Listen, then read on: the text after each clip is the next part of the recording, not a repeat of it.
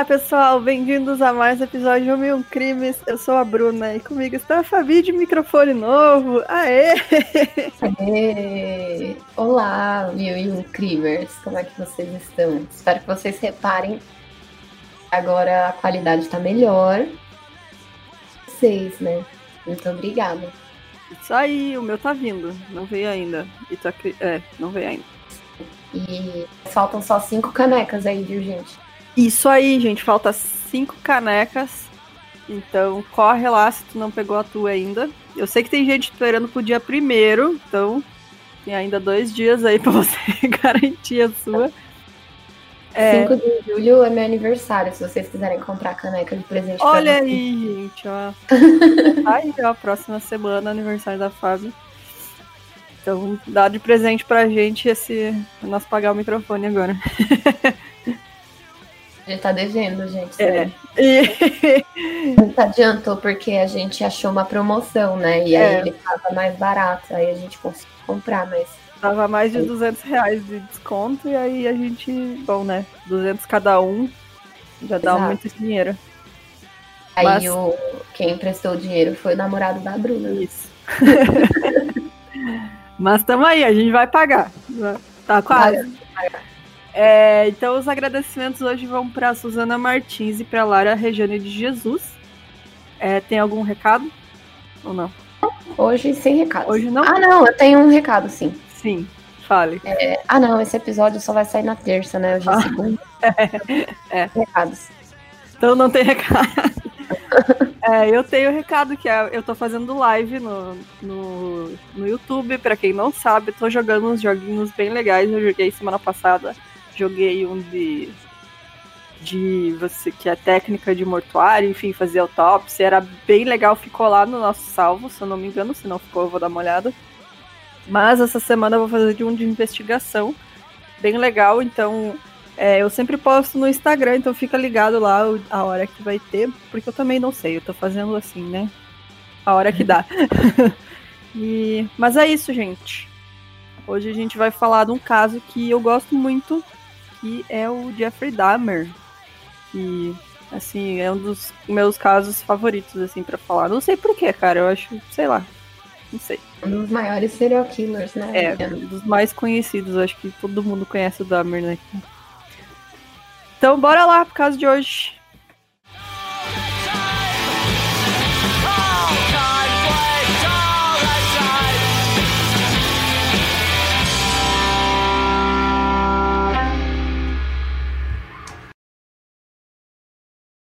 O Jeffrey Lionel Dahmer, ele nasceu no dia 21 de maio de 60, 1960 em Milwaukee, no Wisconsin. Ele era o filho mais velho da Joyce Annette e do Lionel Herbert Dahmer. Ele tinha um irmão sete anos mais novo que ele também. O seu pai era estudante de química na Universidade Marquette e sua, sua mãe era operadora de teleprompter.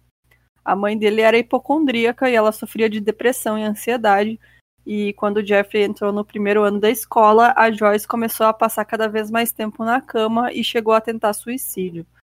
O seu pai passava muito tempo fora de casa por causa dos seus estudos, e aí, quando ele estava em casa, sua atenção se voltava totalmente para a esposa. E dessa forma, os seus pais não eram muito presentes, além de ele se lembrar que tinha muita tensão e discussão entre eles quando ele era bem criança. Então, assim, era uma família que tinha seus problemas. É, 1963, o pai do Jeffrey Dahmer, o Lionel, ele recebeu seu diploma da universidade e a família se mudou para Ames, em Iowa. Beijo, Slipknot. Para que ele tivesse seu diploma de pós-graduação.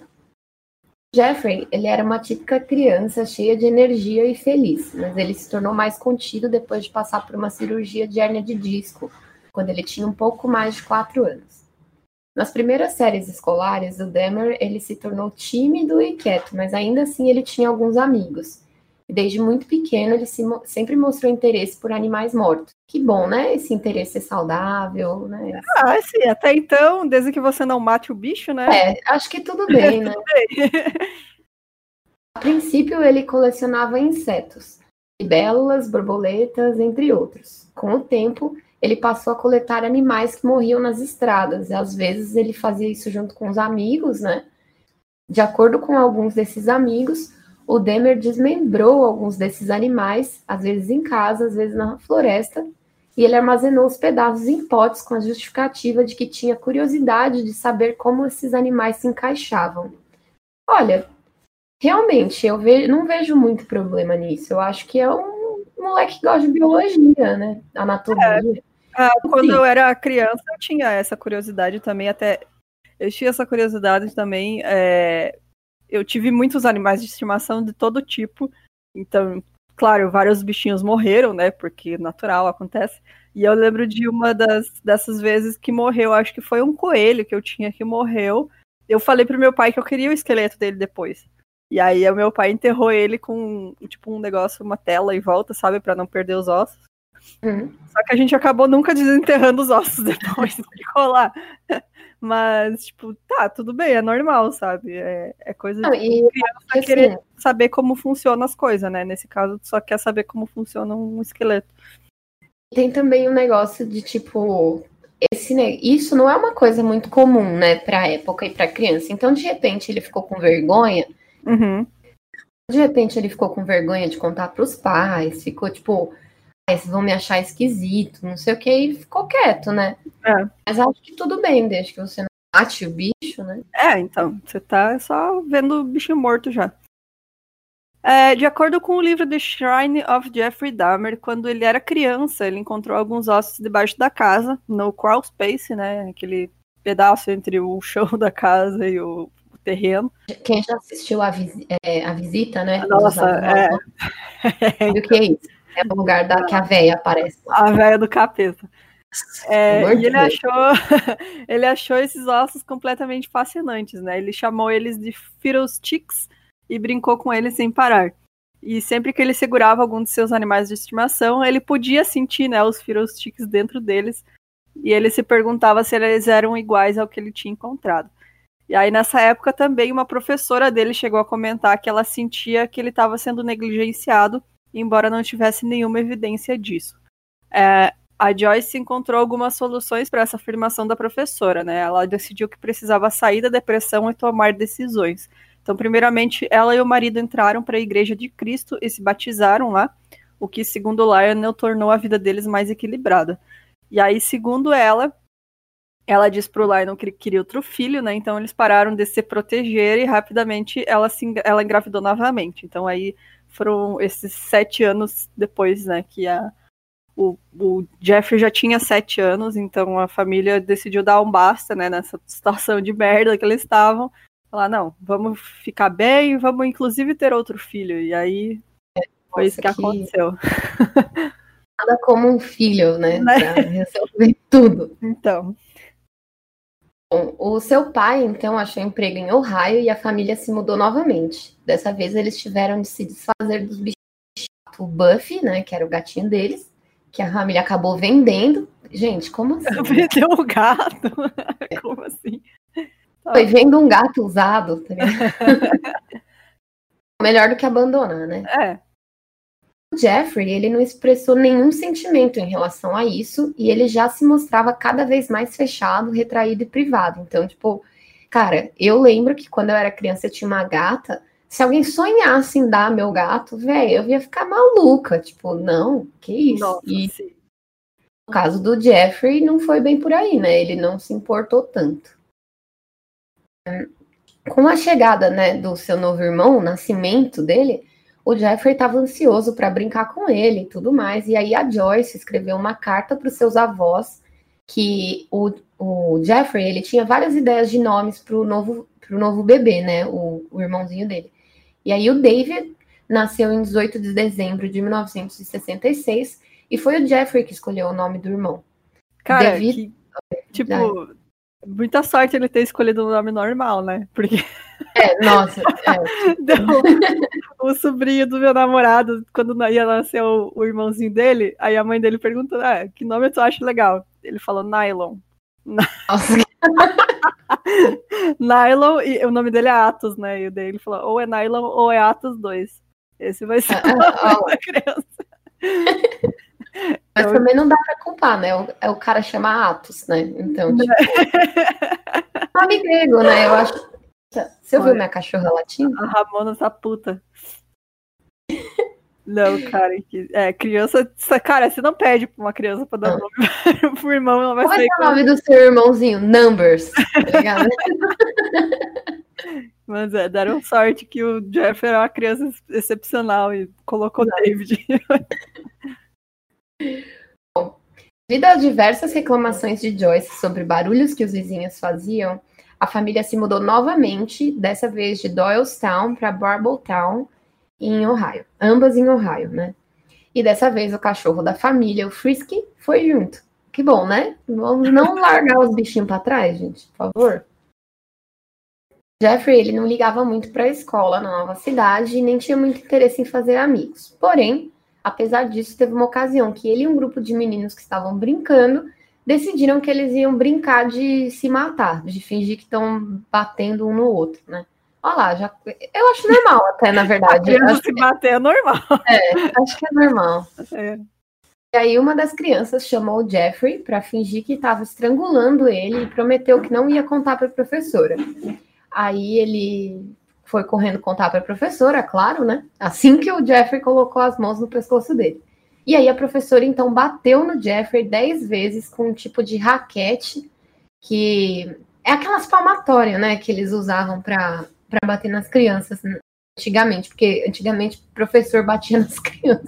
É, é bem saudável. Muito surreal, né? E com isso, o Jeffrey já se sentiu traído ali pelo seu amigo, que acabou dificultando só as relações, né, interpessoais da vida dele. Então, por volta de 1970, o estado da mãe dele piorou e a quantidade de medicamentos que ela tomava por dia tinha aumentado drasticamente, até que chegou ao ponto dela ser internada em um hospital por cerca de um mês na ala psiquiátrica. Ela passou por cerca de 22, sesso- de 22 sessões de psicoterapia nesse período, mas de qualquer forma o número, o número de pílulas que ela ingeria por dia não diminuiu. O Jeffrey se sentia culpado de alguma forma pela depressão da mãe e ele estava cada vez mais distante e isolado. É, meio comum, né, em crianças que É, de pais depressivos, né? Ela se culpa e tal, mas realmente não é culpa da criança, né? É culpa de alteração química no cérebro. Não tem o que fazer, né? E naquela época, tipo, tá, tinha remédio, mas não era tão eficiente, né? Então ela tomava muito remédio. Então, por volta dos 14 anos, segundo seu irmão David, o Jeffrey começou a beber. Muito cedo, cara. Muito cedo. Dá probleminha isso aí. Então, então, Durante o ensino médio, ele nunca foi popular, socialmente falando. Ele não era muito aceito pelos colegas, mas ele era aquele palhaço da turma e gostava muito de pregar peças. E aí eu vou dizer, cara, eu seria amiga do Jeffrey Dahmer, porque eu era dessa galera. Pera, quem que era o palhaço? O irmão dele? Ele era o palhaço. Jeffrey era o palhaço? Ele era o palhaço da turma, cara. Sério. Ele, assim, é, claro, contribui que ele tava sempre bêbado, né? Mas ele, ele era o palhaço da turma. Você chegar na escola chapado de corote nove Cara, da manhã? Então, sabe que eu, é, tanto eu era amiga, eu seria amiga do Jeff Dahmer, que, que eu tinha um colega que era assim, cara. Ele, tipo, uma vez eu vi ele, eu achava que ele tava tomando água numa garrafinha, ele tava tomando cachaça. Numa garrafa de- Nossa, velho. na escola, cara. Era tipo sétima série, nós tínhamos o quê? 14 anos também. Eu sempre fui meio porra louca, mas Então.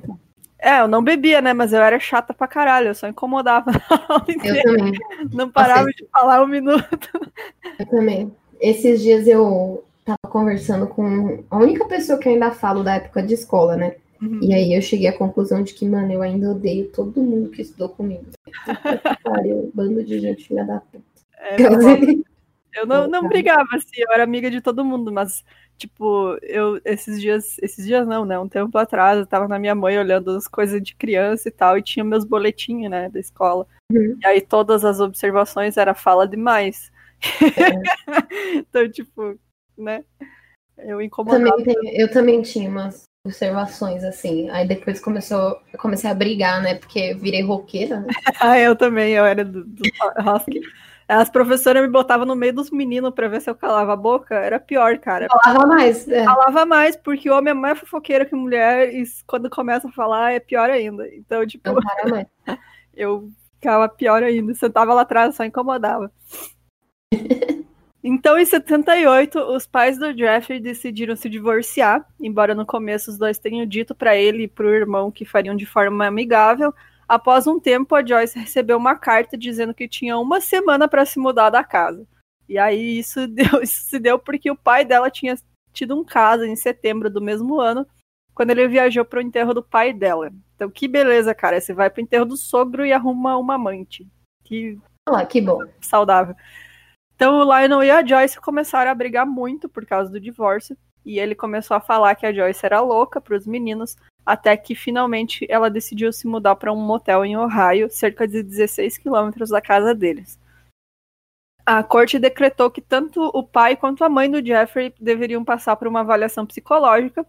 E aí o Lionel aproveitou para mandar todo o histórico de abuso de medicamentos da esposa, além de todo o histórico da condição mental dela pessoa bosta, cara, que vai. Filho da puta, né, velho? Eu fico pensando. Cara, a mulher é doente, você tá usando isso contra ela. Isso é um absurdo, tipo assim, ó, quando o cara tá lá, você, ele tá querendo te apoiar, né? Ai, é. não. Tipo, quando você pega a merda que o cara fez, aí ele fala que, não, você é louca, você é, é uma louca, não sei Olha o que. Aqui, querendo... é doida. Gente, deixa eu falar aqui um babado para vocês. Ah. Quem não sabe, eu tô sendo processada pelo meu ex-namorado que eu expus na internet, não é mesmo? Hum. É, ele escreveu o BO, né, que ele fez contra mim. Cara, se você visse como ele mentiu no BO, tipo assim, ó, falando altas histórias, tipo, que eu sou louca, que eu sou doente. É. E assim, eu realmente tenho probleminha, né?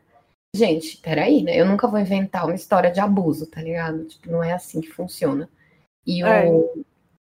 e, aí ele ficou falando assim, tipo, ele é o do que ele teve problemas psicológicos irre, irreparáveis, né? Só que assim, é, Cara, sabe o que ele falava? Ele falava que a terapeuta dele se apaixonou por ele e que ela não podia mais atender ele. Tipo, olha o quanto o cara é narcisista, tá ligado? Caralho, meu, sério. Nossa. Ah, Foda, né? Mas é assim que acontece, né? Na primeira oportunidade, quando os caras vão ser confrontados pela merda deles, eles se viram contra. Ah, não, tu que é doida. Exato. É... Continuando aí, vocês vão todo mundo, por favor, me visitar Vamos. É, então, quando, enquanto esse processo acontecia, os dois demonstravam muita preocupação sobre quem teria a guarda do David, mas como o Jeffrey nessa época então já tinha 18 anos, ele foi deixado de lado na disputa, né? Tipo, foda-se, já é grande, foda, fica com quem ele quiser. É. E aí ele começou. Né? É, cara, que tipo, cara, ele é adolescente ainda, né, cara? Ainda é uma é, criança. Gente, 18 anos, sério, 18 anos você é um idiota, tá ligado? É uma criança, não tem, cara. É quando você tá bem mais velha que você percebe isso. Eu tô percebendo, tipo, agora eu sou adulta, tá ligado? Eu vou fazer é. 31 anos semana que vem, e agora que eu falei, nossa, sou adulta, velho. É, já, foda, eu já sei o que eu quero da vida. É, ele começou a beber cada vez mais, e aí, uma vez, um professor encontrou ele bebendo cerveja na grama próximo ao estacionamento da escola. E quando o professor disse para ele que teria que reportar a escola, o Jeff justificou que estava passando por diversos problemas devido ao divórcio dos pais. Cara. É porque, tipo, na verdade, você só pode beber com 21 anos. Né? É, nos Estados Unidos só com 21. Te falar que na escola que eu fiz o segundo, o ensino médio, uma das, né, eu fiz cada, cada ano eu fiz em uma escola diferente. Na que eu fiz o segundo ano, é, era a escola mais, assim, é, é a que todo mundo vai lá na minha cidade, né? Que só tem, tipo, durante o dia para estudar no ensino médio só tem essa. O resto é tudo de noite. E nos fundos da escola tem, tipo, um laguinho, assim, sabe? Todo um gramadão cheio de árvore e tal. E a galera ia lá e nós tomava vinho, cara, no intervalo da Ei, tomava vinho, ia lá beber, fumar e, tipo, ficava lá matando aula na porra do laguinho, cara. E eu uma... não sabia. Uma escola que eu estudei, que a diretora inventou. Olha isso, cara, ela não gostava de mim. Aí ela inventou que, tipo, no intervalo, eu pulava o muro da escola, ia no bar da esquina, tomava pinga, aí pulava o muro de volta e voltava pra aula bebaça. Tipo, mano, se eu fosse sair da escola. Quem é que ia voltar? Pinga, você acha que eu ia voltar, né? E aí essa escola também, sempre que achavam uma bituca de cigarro em qualquer lugar, eu pegava uma advertência no fim do dia, tá ligado? É sempre isso. Uma vez eu me pegaram. Eu, cara, eu sempre fugi de aula, sabe? Eu sempre fugi da escola, cara, direto. E eu ia, eu, eu ia pra casa, sabe? Eu fugia pra ir pra casa. eu não ia fazer nada, eu ia pra casa. E aí, uma vez dessa, no ensino médio também, nessa mesma escola, eu fugia. A gente, tipo, jogava a mochila pra fora, sabe? E depois saía pelo portão sem a mochila. Eles achavam que a gente não tava indo lugar nenhum. e aí eu fiz dessa e me pegaram. E aí, e nessa época, meu pai estava estudando na faculdade, que era bem na frente, sabe? Ele estava estudando psicologia. E chamaram, era eu e mais duas meninas, né? E chamaram os pais de todo mundo para ir lá para conversar. E aí, tipo, falaram: ah, meu pai chegou lá e, ah, o que, que a Bruna fez? Ah, ela tentou matar a aula e tal. E meu pai, bem sério, olhou assim: mas eu também mato a aula. não tem problema nenhum nisso. Deixa ela matar aula de vez em quando. E, cara. Arrasou. E daí, tipo, sei lá, eles desistiram de chamar meus pais. Acontece. Mas é, cara, mas eu não bebia em aula. Isso eu nunca fiz. No intervalo. Só no, não, no fim de semana. É, Bom, e aí em julho de 78, finalmente foi determinado em julgamento, né, que a Joyce ficasse com a guarda do David. Então, em 24 de agosto, ela foi para o Wisconsin com o David, e embora a corte tivesse determinado que ela não poderia fazer isso, né, ela tinha que ficar na mesma cidade. Ela teria implorado para que Jeffrey fosse com eles, mas ele acabou não indo. Então, ela implorou para que ele não contasse ao pai o que ela tinha feito, né, que é pegar e ir embora com outro menino. Cara, é, ele não quis ir junto, mas né? É. Tipo, né? Enfim. Bom, aí o Jeffrey já deu. começou a dar errado, né? Porque ele cometeu seu primeiro assassinato nesse mesmo ano, três semanas após a sua formatura. Com a mudança da sua mãe e irmão, ele acabou ficando sozinho na casa da família e o seu pai tinha decidido ir morar em um hotel. Por que quê? beleza, né? É. Foda-se por quê. Deixa é. o filho adolescente lá, que não tem nem é. noção da vida, sozinho, e vamos morar no hotel. Que ótimo.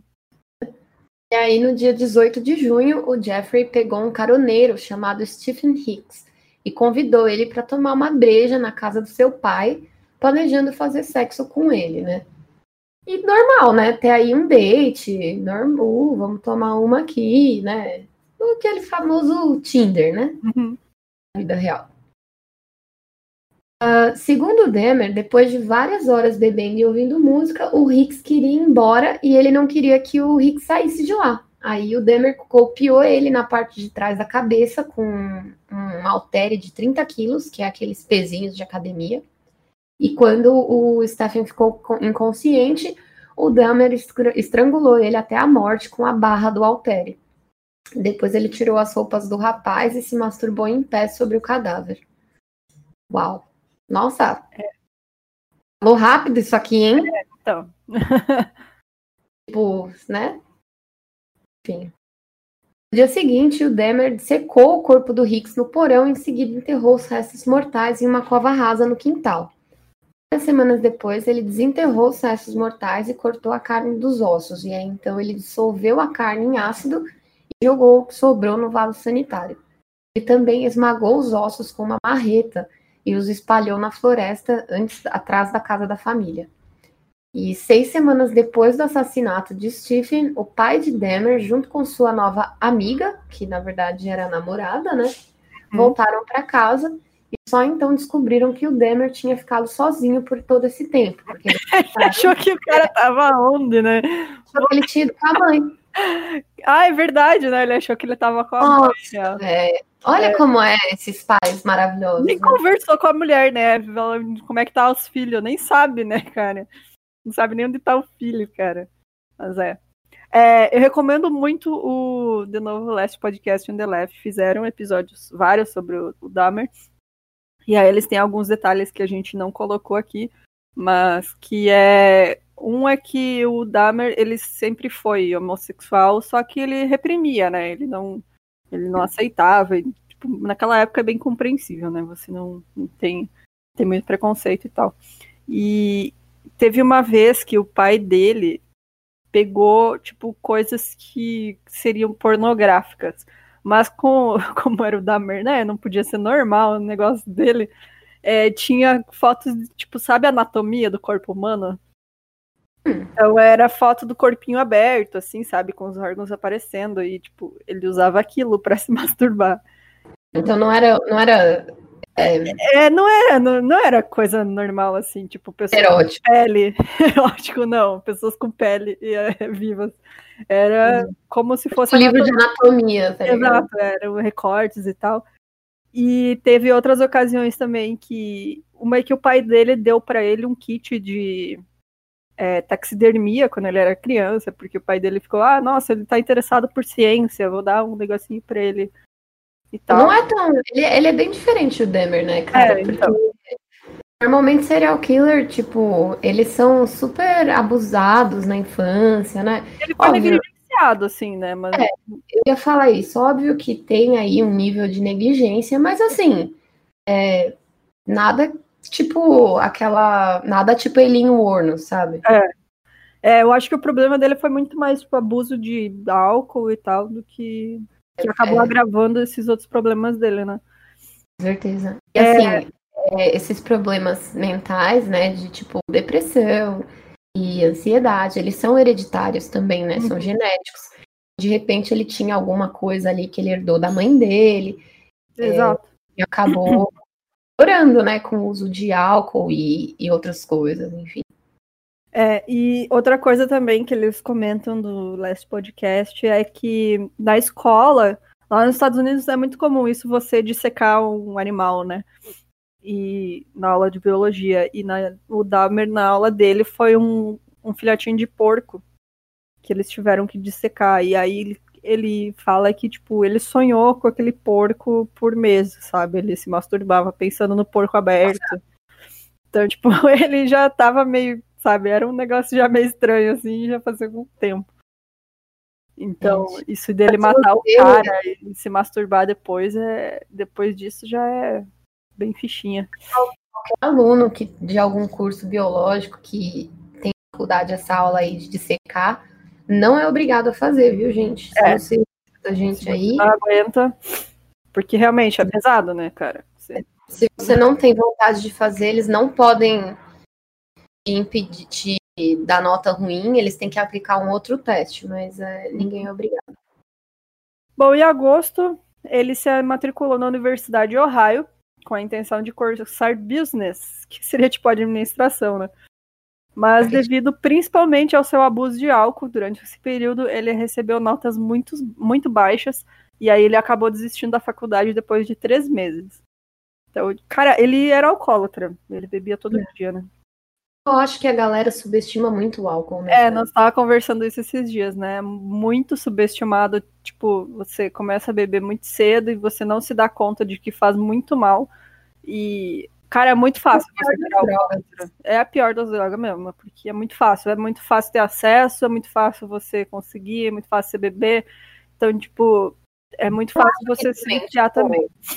Eu acho que também, tipo, as pessoas deveriam proibir, sabe? Mas não, não uma consciente, né? Consumo consciente. É, tem que explicar, olha, gente, álcool é tão nocivo quanto cocaína, quanto é. crack, sabe? Então, elas têm que ser educadas desde sempre a entender que, assim, tudo bem tomar um vinho com seus amigos, não tem problema, mas assim, encher o cu de cana todo dia não é legal. E é, aí. Sair todo dia encher a cara, velho. Isso aí não dá, não. Foda, não dá, cara. E as pessoas, tipo, e é tão nocivo quanto, assim. Eu ia. Eu não vou usar maconha como exemplo, porque eu nem acho que maconha é droga, sabe? Uhum.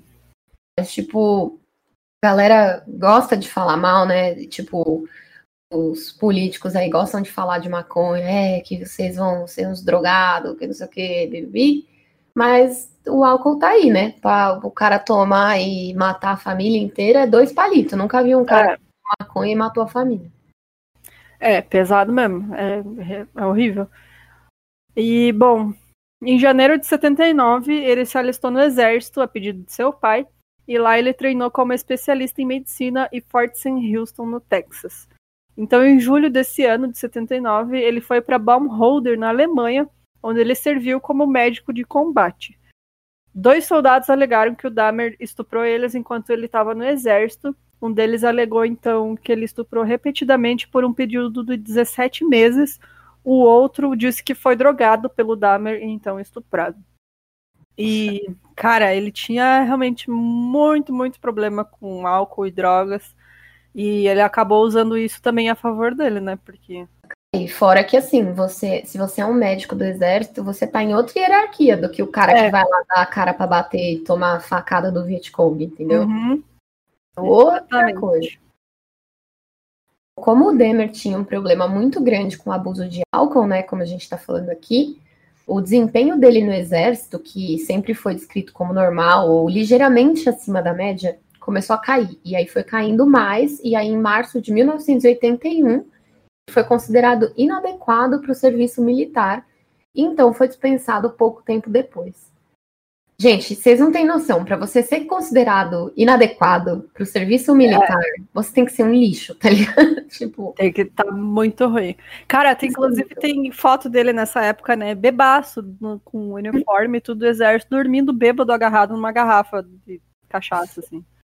Então, tipo. Essa é a minha adolescência. É, então. O Dahmer, ele recebeu dispensa honrosa por seus, porque os superiores dele acharam que os problemas dele no exército, eles não aconteceriam na vida civil, né? Porque, assim, é muito foda. Os caras acabam entendendo que você tá enchendo o cu de cachaça no exército porque você tá vendo um monte de cabeça explodindo, voando. É. E, é, e, assim, dá pra culpar? Não dá pra culpar. O que, que a gente é. tem que culpar? imperialista safado. Aquelas é, o cara que tá mandando eles ficar lá. Bom, tio Sam, né? É. Aí no dia 24 de março, o Demer ele foi enviado para Fort Jackson, na Califórnia do Sul. Carolina do Sul. Califórnia do Sul, Califórnia do, Sul Califórnia do Norte. Dia 24 de março, o Demer foi enviado para Fort Jackson, na Carolina do Sul, para ser interrogado. Então ele recebeu uma passagem para qualquer lugar do país e optou por viajar para Miami, primeiramente porque ele não queria enfrentar o seu pai, depois porque ele estava cansado do frio e também queria começar uma vida nova. Ele tinha ido, sido ia ser julgado por causa do, dos estupros, né, no exército. Miami, ele começou a trabalhar numa delicatessen, que nada mais é do que uma padaria, e alugou um quarto num motel próximo. Delicatessen é uma padaria, né? É, tipo, é. Para é, é uma, uma que chama. O Dahmer acabou gastando a maioria do dinheiro que ele ganhava com bebidas e acabou sendo despejado do motel por falta de pagamento. E aí ele começou a dormir na praia. E em setembro de 1981, ele ligou para o pai dele e pediu para voltar para Ohio. O pai dele deixou, então de volta inicialmente ele foi morar com o pai e com a madrasta, e duas semanas depois que ele já estava na cidade, ele foi preso por beber em público, que é proibido, né? E aí é, também foi multado por causar desordem na rua.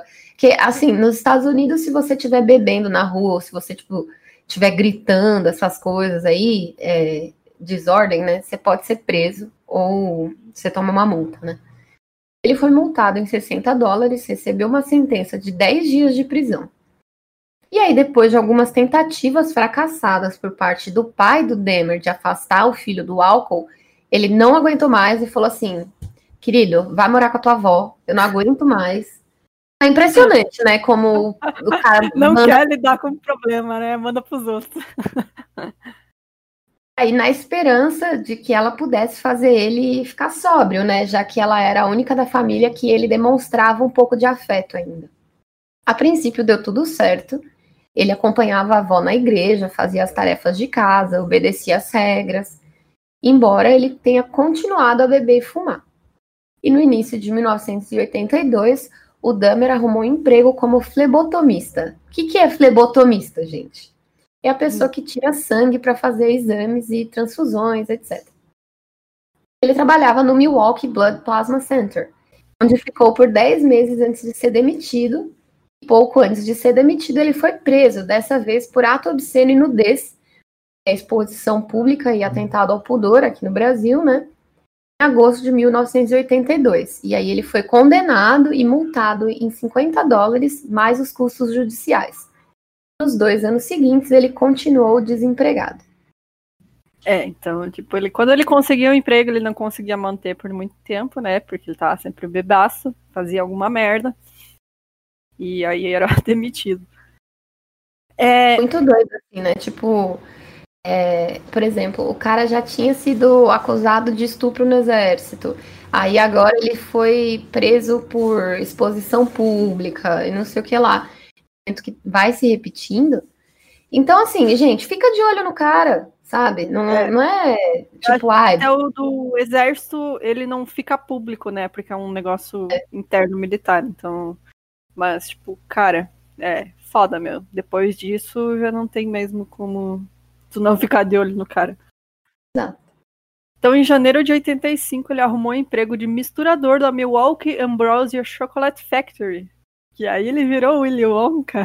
pra quem não sabe, cara, isso é muito estranho, cara. Ele trabalhava das 11 da noite às 7 da manhã, de domingo a sexta. Então, nessa época, ele começou a frequentar bares gays e também roubou um manequim de uma loja que ele usava para se masturbar. Até que a avó dele descobriu e exigiu que ele jogasse fora. Achou o boneco. Um manequim falou, não, joga essa porra fora, eu não quero isso aqui na minha casa. Eu namorando. É, tinha que arrumar um namoradinho mesmo. É, mas, cara, que doido isso, né? Ele trabalhou na fábrica de chocolate. Pois é, virou Willy Wonka e arrumou um boneco. Comer chocolate que o Dahmer mexeu lá. Deus o livre, velho. Com um pedacinho de gente. Assim de um palumpa, né? Em agosto de 86, ele foi preso porque se masturbou na frente de dois meninos de 12 anos de idade. Inicialmente. Aí você complica, é, né? Então... Aí, porra, Danner. É, ele tava lá batendo uma, tinha os moleques e ele continuou, tipo, tranquilo. Ele inicialmente admitiu o crime, foi acusado novamente de exposição pública e atentado ao pudor. Então ele mudou o discurso e alegou que estava só fazendo xixi e não sabia que os meninos estavam ali. Não tava, não. Uh -uh. Uh a acusação... Isso, acontece muito no, nos Estados Unidos. Tipo, os caras é, falam que estão fazendo xixi, né? E aí, é, e aí quando. Aí, assim, hoje em dia, mesmo quando. Se você fala assim, ah, eu tava só fazendo xixi, não sabia que os caras estavam ali, você ainda assim é registrado como sex, sex offender. E aí você fica no cadastro. Você não pode morar perto de escola, perto de parque, tem um monte de coisa. Vai mijar em lugar público, né, cara? Mas é, cara, pelo amor de Deus. Exatamente. Você não é cachorro para mijar no poste. É, a acusação então foi mudada para conduta desordenada e ele foi condenado a um ano em liberdade condicional. E aí, no dia 20 de novembro de 87, ele encontrou Steven Tuomi, de 25 anos, em um bar e convenceu ele a ir até o hotel em Ambassador, onde ele estava hospedado por aquela noite. De acordo com o Dahmer, em declaração à jornalista Nancy Glass, ele não teve intenção de matar o Steve. Ele disse: Eu estava planejando apenas drogá-lo e passar a noite com ele, mas eu não tinha nenhuma intenção de matar ele.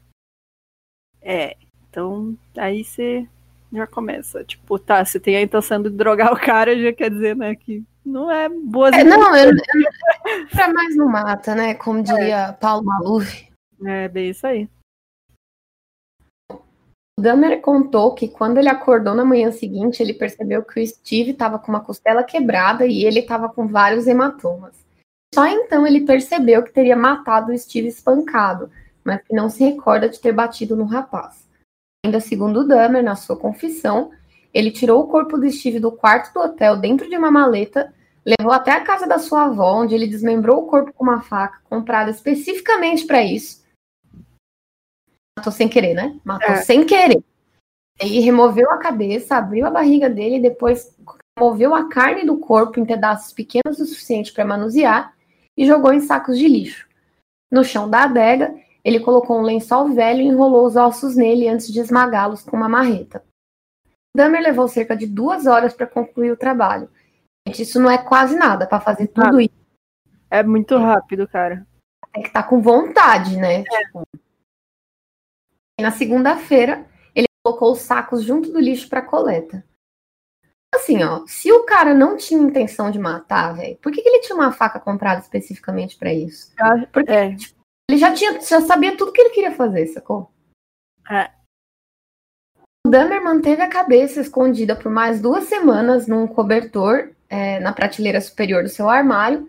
E aí depois ele cozinhou a cabeça num detergente, né, que chama Soilex, que é um detergente de pH alto e altamente alcalino, que é utilizado para tirar gordura e óleo.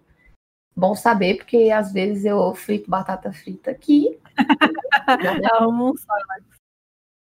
Aí ele, enfim, cozinhou a cabeça no detergente no alvejante para conservar o crânio. Ele ficava observando enquanto se masturbava. Olha lá, que fofo. Bonito. Nossa. Aí só que acontece que o alvejante deixou o crânio muito quebradiço. Por fim, o Dahmer acabou quebrando e jogando fora também. A gente, olha. Ah, yeah. Tá aí, Segunda né? de manhã, velho. Segunda de manhã, cara. E é só ladeira abaixo, já avisando vocês, porque é, fica bem pior, cara. O que ele fez. Ah, é foda, velho. Foda mesmo. É pesado. Nossa, é muita coisa, cara. Nossa, caiu um lencinho aí. Mas é, cara, é bem. E, cara, ele fez isso na casa da avó, sabe? Você não respeita nem tua avó, cara. Por quê, né? Coisa como assim. É, na noite de 17 de janeiro de 88, ele saiu do clube de 219 e notou um rapaz no ponto de ônibus que chamou a atenção dele. O Dahmer declarou na sua confissão que o James Dockstator foi até a casa onde ele morava com a avó de ônibus. Chegando lá, os dois transaram e depois o Dahmer deu para ele pílulas para dormir, então matou estrangulado enquanto a avó dormia no quarto no andar de cima. Quando o sol estava quase nascendo, ele levou o corpo até a adega e voltou para cima para tomar café com a avó. A adega fica no porão, né, geralmente. É, quando a avó saiu, ele levou o corpo até o quarto. E aí ele disse que trouxe até o quarto e fez de conta que ele ainda estava vivo. Ele beijou o cara morto e estuprou o corpo, né? Então, tipo. Que lindo. É, depois disso, o corpo do James permaneceu por mais uma semana na adega e o Demer teria descido para deitar com o cadáver por três vezes durante esse período. É, cara, que nossa, é, quando se passaram mais ou menos seis dias, a avó começou a perceber o cheiro e ele deu a desculpa de era a caixinha de cocô do gato que precisasse ali. É. Cara, não, eu tenho dois gatos com a, cara, a caixinha é. delas. Nem se elas ficaram ó, o dia inteiro cagando lá não fica cheiro de corpo, não. Não, não vem com essa. Pois é. É, no domingo ele se livrou do corpo do James da mesma forma que tinha feito com o Stephen, né? Então todo aquele processo lá que ele já estava expert, né? Demorava acho que duas horas só. É, mais ou menos dois meses depois, ele conheceu o Richard Guerreiro, de 23 anos, do lado de fora do Phoenix Bar, por volta das duas da manhã, no dia 27 de março de 88. Ele ofereceu ao rapaz 50 dólares para passar a noite com ele e o cara aceitou. E aí eles pegaram um táxi para Maikai Tavern e depois caminharam até a casa do Dahmer, que ficava ali perto. Eles fizeram sexo e o Dahmer matou o Richard também estrangulado depois de dar pílulas para dormir misturado com bebida, assim como tinha feito com James.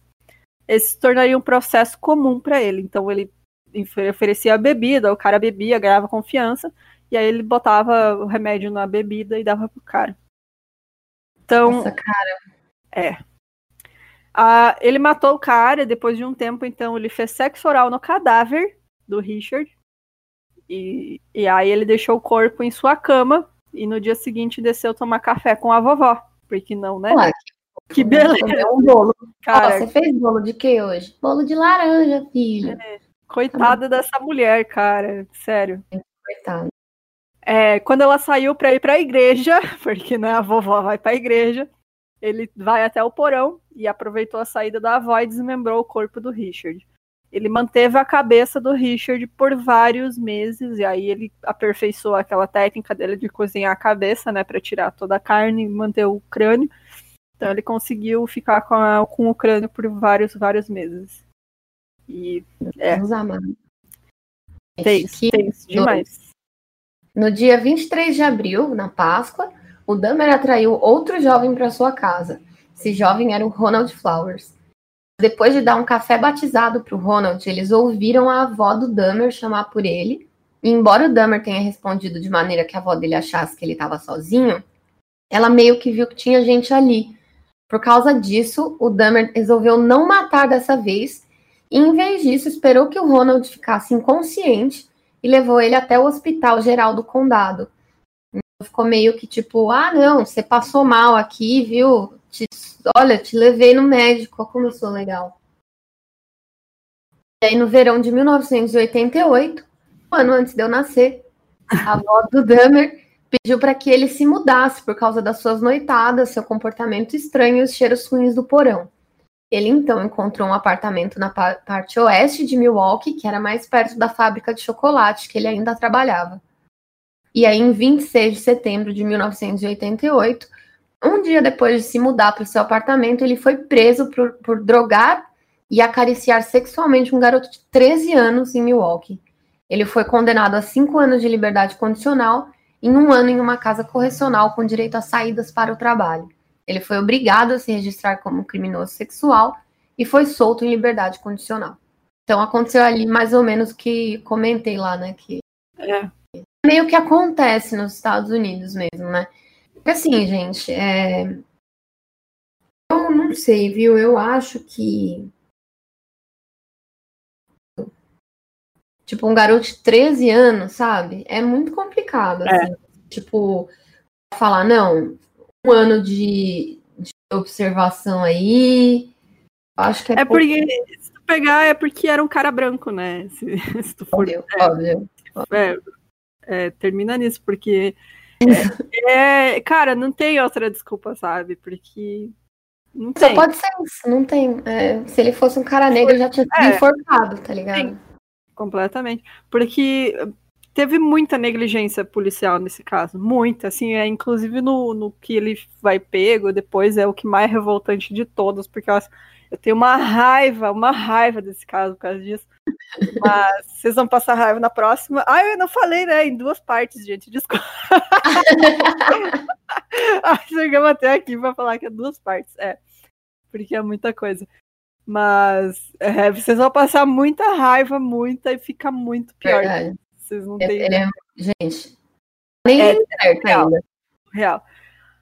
É, dois meses depois da condenação, ele assassinou sua quinta vítima, que era o Anthony Sears, de 24 anos. De acordo com o Dahmer, dessa vez ele não estava procurando por companhia, mas o Anthony teria puxado papo com ele enquanto ambos estavam num bar gay no dia 24 de março de 89. Novamente, o Dahmer atraiu sua vítima para a casa da avó, onde ele tinha voltado a morar. A avó aceitou a. Né? Que vó que não vai aceitar acolher o neto, né? Pois é. E aí ele. É, eles transaram e então ele estrangulou o rapaz. Na manhã seguinte, ele colocou o corpo do Anthony na banheira da avó, onde ele decapitou o corpo e depois passou a esfolá-lo. Em seguida, tirou a carne, pulverizou os ossos e jogou fora junto com o lixo. Essa foi a primeira vítima e ele manteve um pedaço guardado. É, além de, do crânio, ele conservou a cabeça e os genitais em acetona e guardou em um armário. Então, é. Aí já... Ele esfolou o corpo. Cara, não sei, ele fica cada vez mais criativo. Quando, é, ele é, tem treinamento médico, né? Sim, é, ele tem noção de. muita noção de anatomia e tudo, por isso que ele conseguia se livrar também tão fácil dos corpos, né? Hum.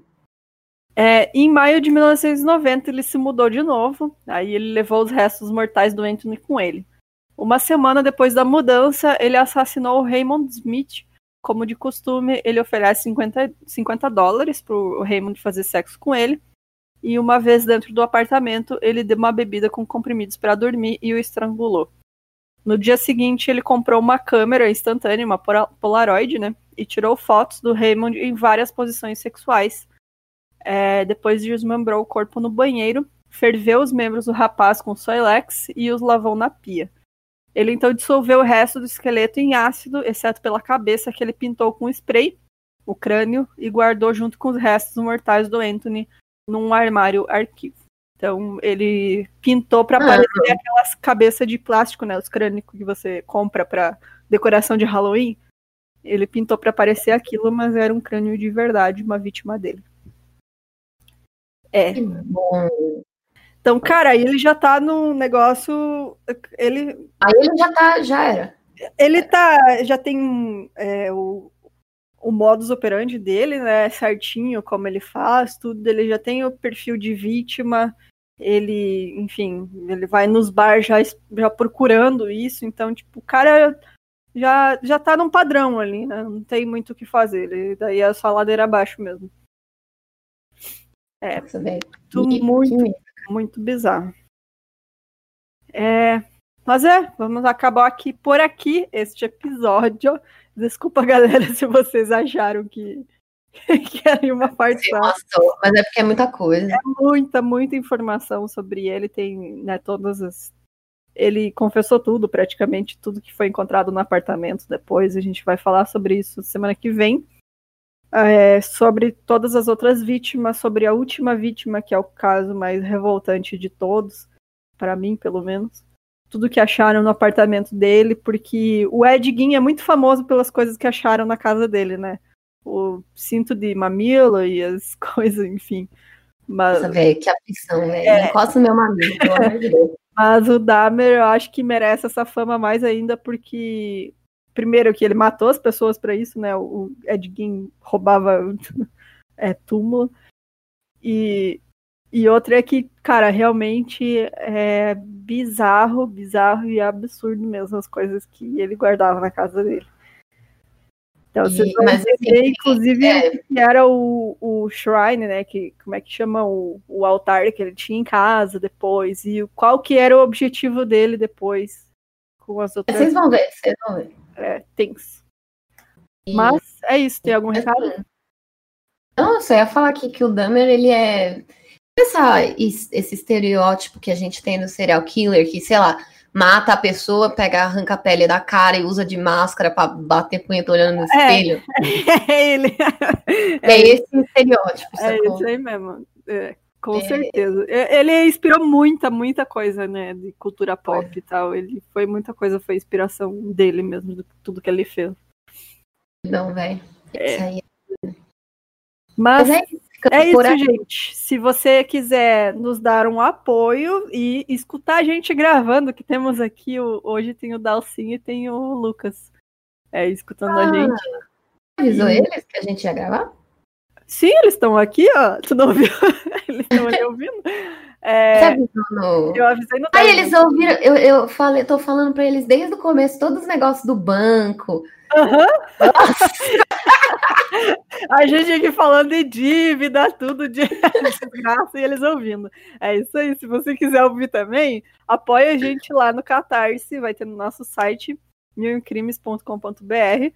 Tem o botãozinho de apoio. E se você apoiar com mais de 15 reais mensais, você já pode escutar a gente falando de dívida.